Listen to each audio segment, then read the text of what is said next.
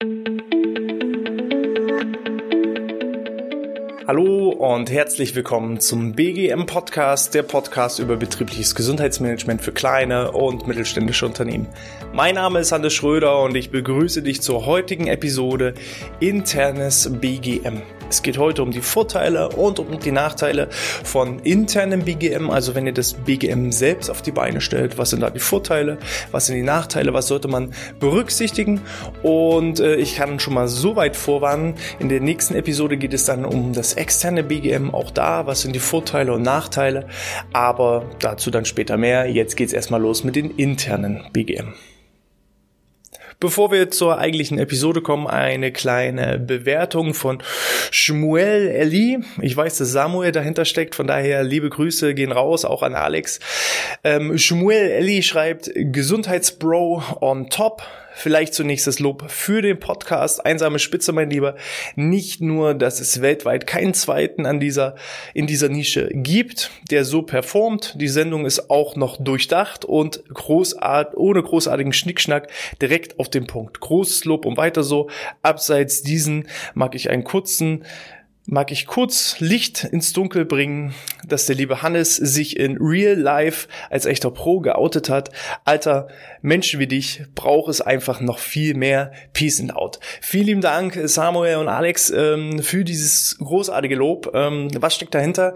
Die beiden haben, die beiden sind die sogenannten äh, BGM-Buddies und äh, haben mich kontaktiert, hatten so ein paar Fragen zum BGM. Wie ist das bei uns aufgebaut? Wie strukturieren wir das? Wie machen wir das? Die haben selber ein sensationelles Projekt am Start und ähm, wollen da, sag ich mal, das BGM auch ganz, ganz neu gestalten.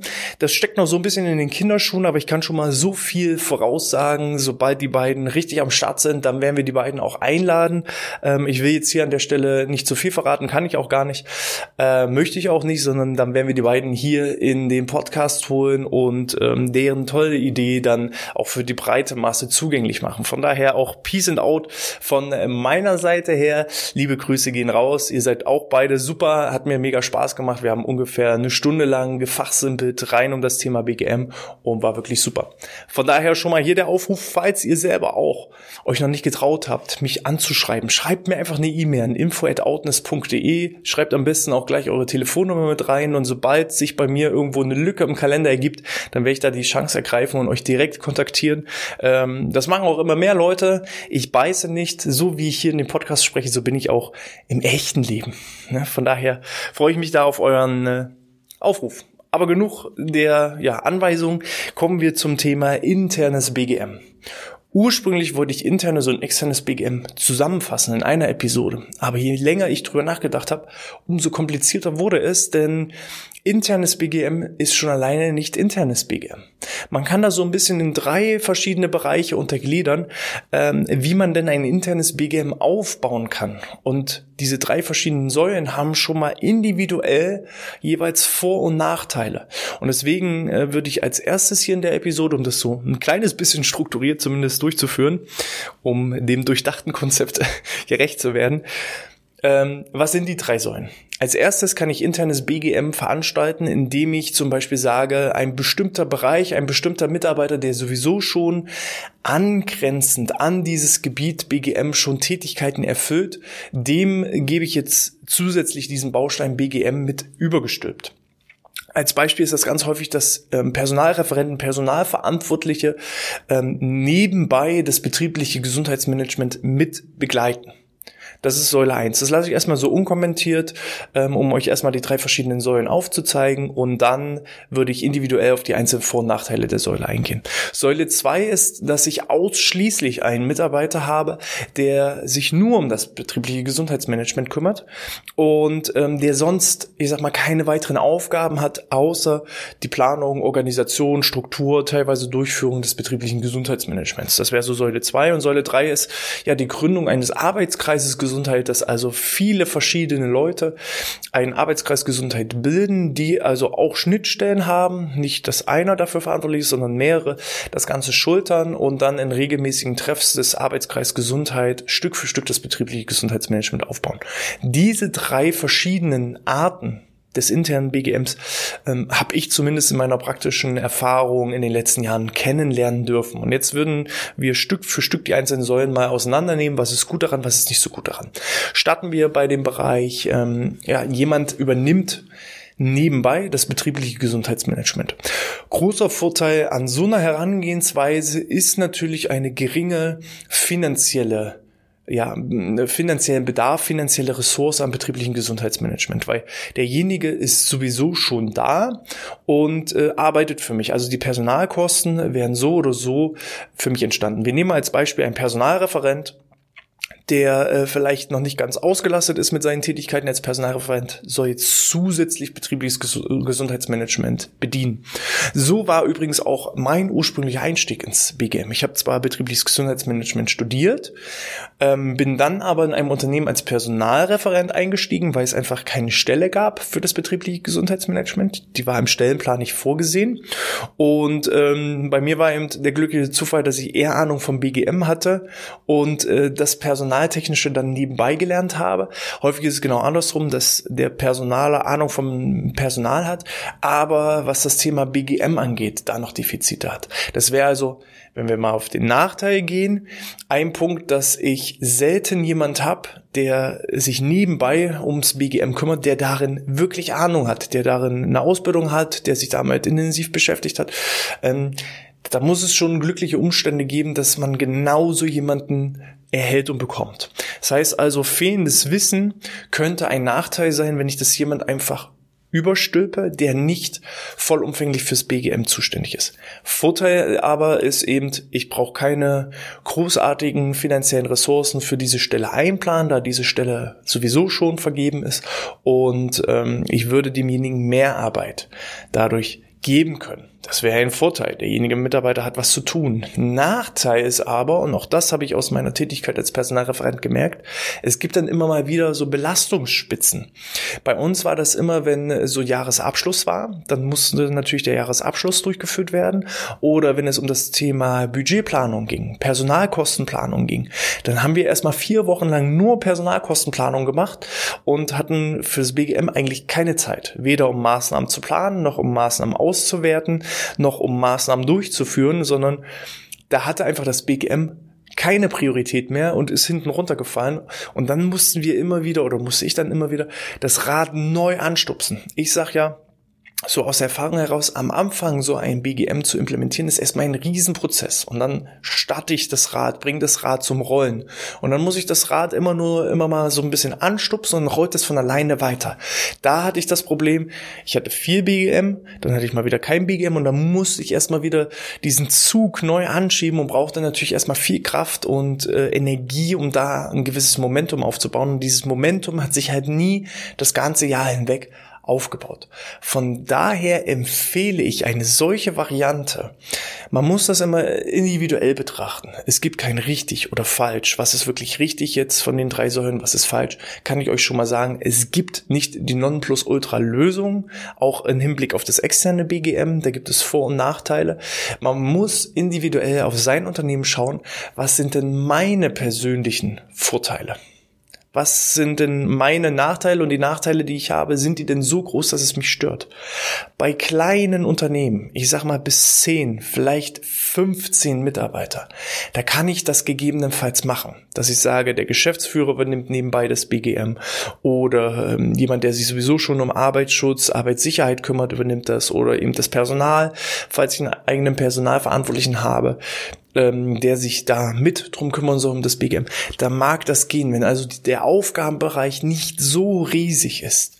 Häufig, aber auch zumindest in meinem Startup ist das so, ähm, da muss eigentlich jeder alles machen.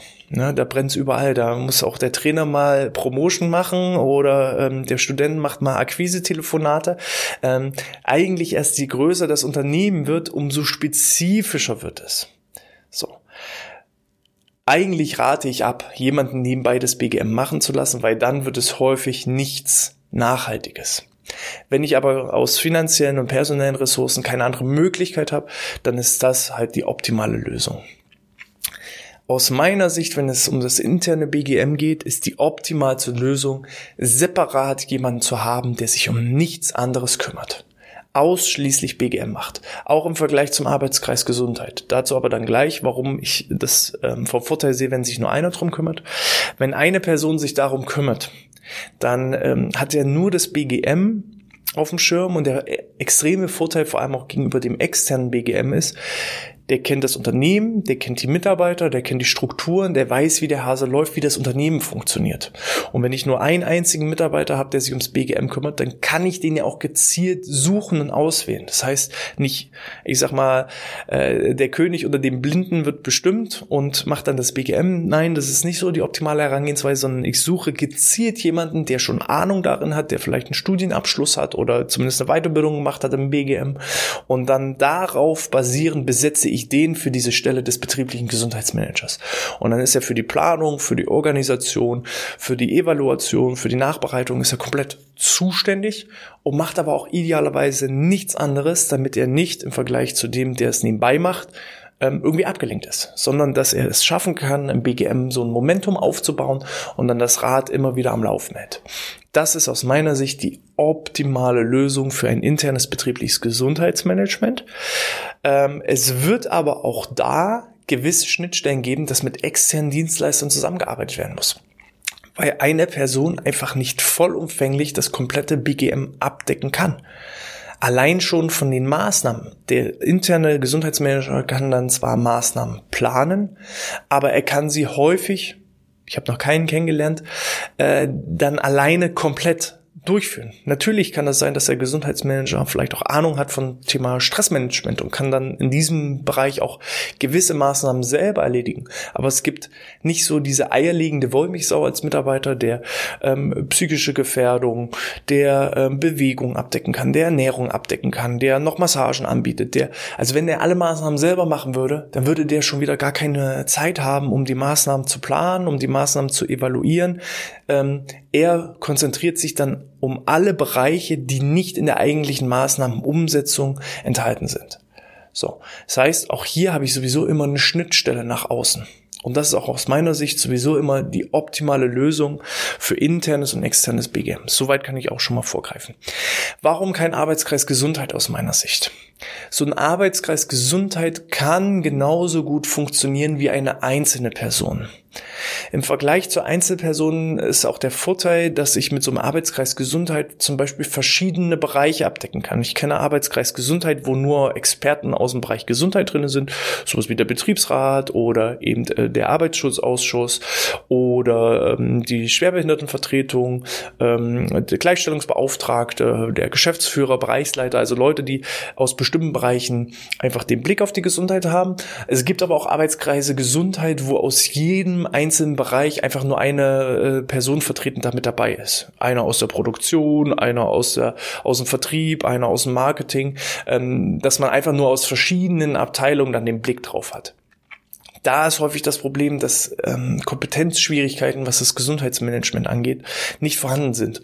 Und dann, wenn man so aus jedem Bereich einnimmt, ähm, gibt es häufig kein einheitliches Verständnis für das betriebliche Gesundheitsmanagement. Das heißt, sie treffen sich einmal, müssen erstmal klären, was ist unsere Aufgabe, wo wollen wir hin, was sind unsere Ziele.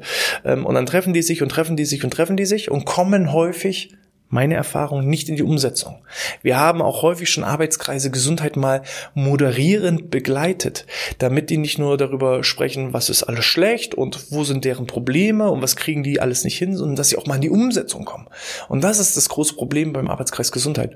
Das ist halt nett, da sitzt man zusammen, unterhält sich schön, ähm, kann so ein bisschen berichten, aber die wenigsten Arbeitskreise Gesundheit sind wirklich zielführend, weil entweder das Know-how fehlt oder ähm, einfach viele, viele verschiedene Meinungen ganz schwierig unter einem Topf zu bringen sind. Ne, der Betriebsrat hat andere Bedürfnisse als der Geschäftsführer, die Schwerbehindertenvertretung hat andere Vorstellungen als der Gleichstellungsbeauftragte. Und all diese Ideen und Vorstellungen unter einen Hut zu bekommen, frisst natürlich auch wahnsinnige personelle und somit auch finanzielle Ressourcen. Weil wenn acht Leute an einem Tisch für zwei Stunden sitzen, dann ist das nicht so, als ob sich eine Person mal zwei Stunden hingesetzt hat, dann entstehen bloß zwei Stunden Personalkosten, sondern da entstehen gleich mal 16 Stunden Personalkosten. Und dann geht es irgendwann mal richtig ins ins Geld, wo man dann schon häufig überlegen kann, ist es nicht schlauer, einen externen Dienstleister zu organisieren, der äh, dann vielleicht sogar teilweise schon kostengünstiger ist.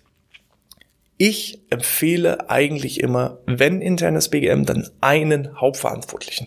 Der eine Hauptverantwortliche muss sich sowieso mit den anderen Stellen immer wieder auseinandersetzen. Der muss sich mit dem Betriebsrat auseinandersetzen, der muss sich mit den verschiedenen Abteilungen auseinandersetzen, der muss sich mit den Gleichstellungsbeauftragten, mit dem Datenschutzbeauftragten, mit dem Geschäftsführer, der muss sich mit allen auseinandersetzen. Das ist dann aber auch sein täglich Brot und nicht mal nur so nebenbei, weil das ist halt auch beim Arbeitskreis Gesundheit, die haben alle eine Hauptaufgabe und machen dann nebenbei wieder das BGM. Und das ist, da kommt kein Momentum auf, aus meiner Erfahrung. Besser ist es, einer entscheidet, einer hat den Hut auf, einer macht äh, gegebenenfalls dann äh, die Fehler und ist verantwortlich dafür. Aber ähm, man schafft wenigstens was, auch wenn der Fehler machen sollte und wenn er, das ist auch so ein bisschen ein Nachteil, der hat halt nur seine, seine Sicht der Dinge. Wenn der der Meinung ist, in der Produktion braucht man nur diese Maßnahme, dann ist das entschieden und dann wird das durchgeführt. Ob das richtig ist oder nicht, ist halt so ein bisschen der Nachteil. Ne? Ähm, man muss halt dann gucken, dass man den ganzheitlichen Blick bewahrt. Wenn ihr also selber intern interner Gesundheitsmanager als Einzelkämpfer unterwegs seid, ähm, guckt auch immer so ein bisschen über den Tellerrand hinaus, lasst euch inspirieren, holt euch viel Feedback, sprecht sehr, sehr viel mit den Leuten und dann kann das auch zum Erfolg werden und holt euch dann nochmal zusätzlich Unterstützung von externen Dienstleistern. So meine Empfehlung. Das wäre jetzt auch ein perfektes Schlusswort. Ich denke, ähm, soweit habe ich ähm, alle Sachen aufgezählt. Ich gucke nochmal über meinen äh, Zettel, aber das sieht ganz gut aus.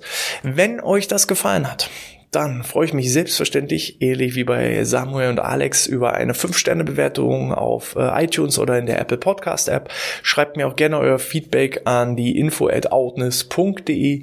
Abonniert den Newsletter, abonniert den Podcast, abonniert gerne auch auf YouTube, falls ihr mich auch mal sehen wollt. Wir machen das nicht nur in Ton, sondern auch immer wieder auch in Bild und Video. Und ja, Bleibt ansonsten gesund, macht euch Gedanken darüber, stellt euer eigenes BGM-Ideal auf, schreibt mir eure Erfahrungen daraus und äh, ja, ansonsten heißt es sportfrei. Bis zum nächsten Mal. Ciao, ciao.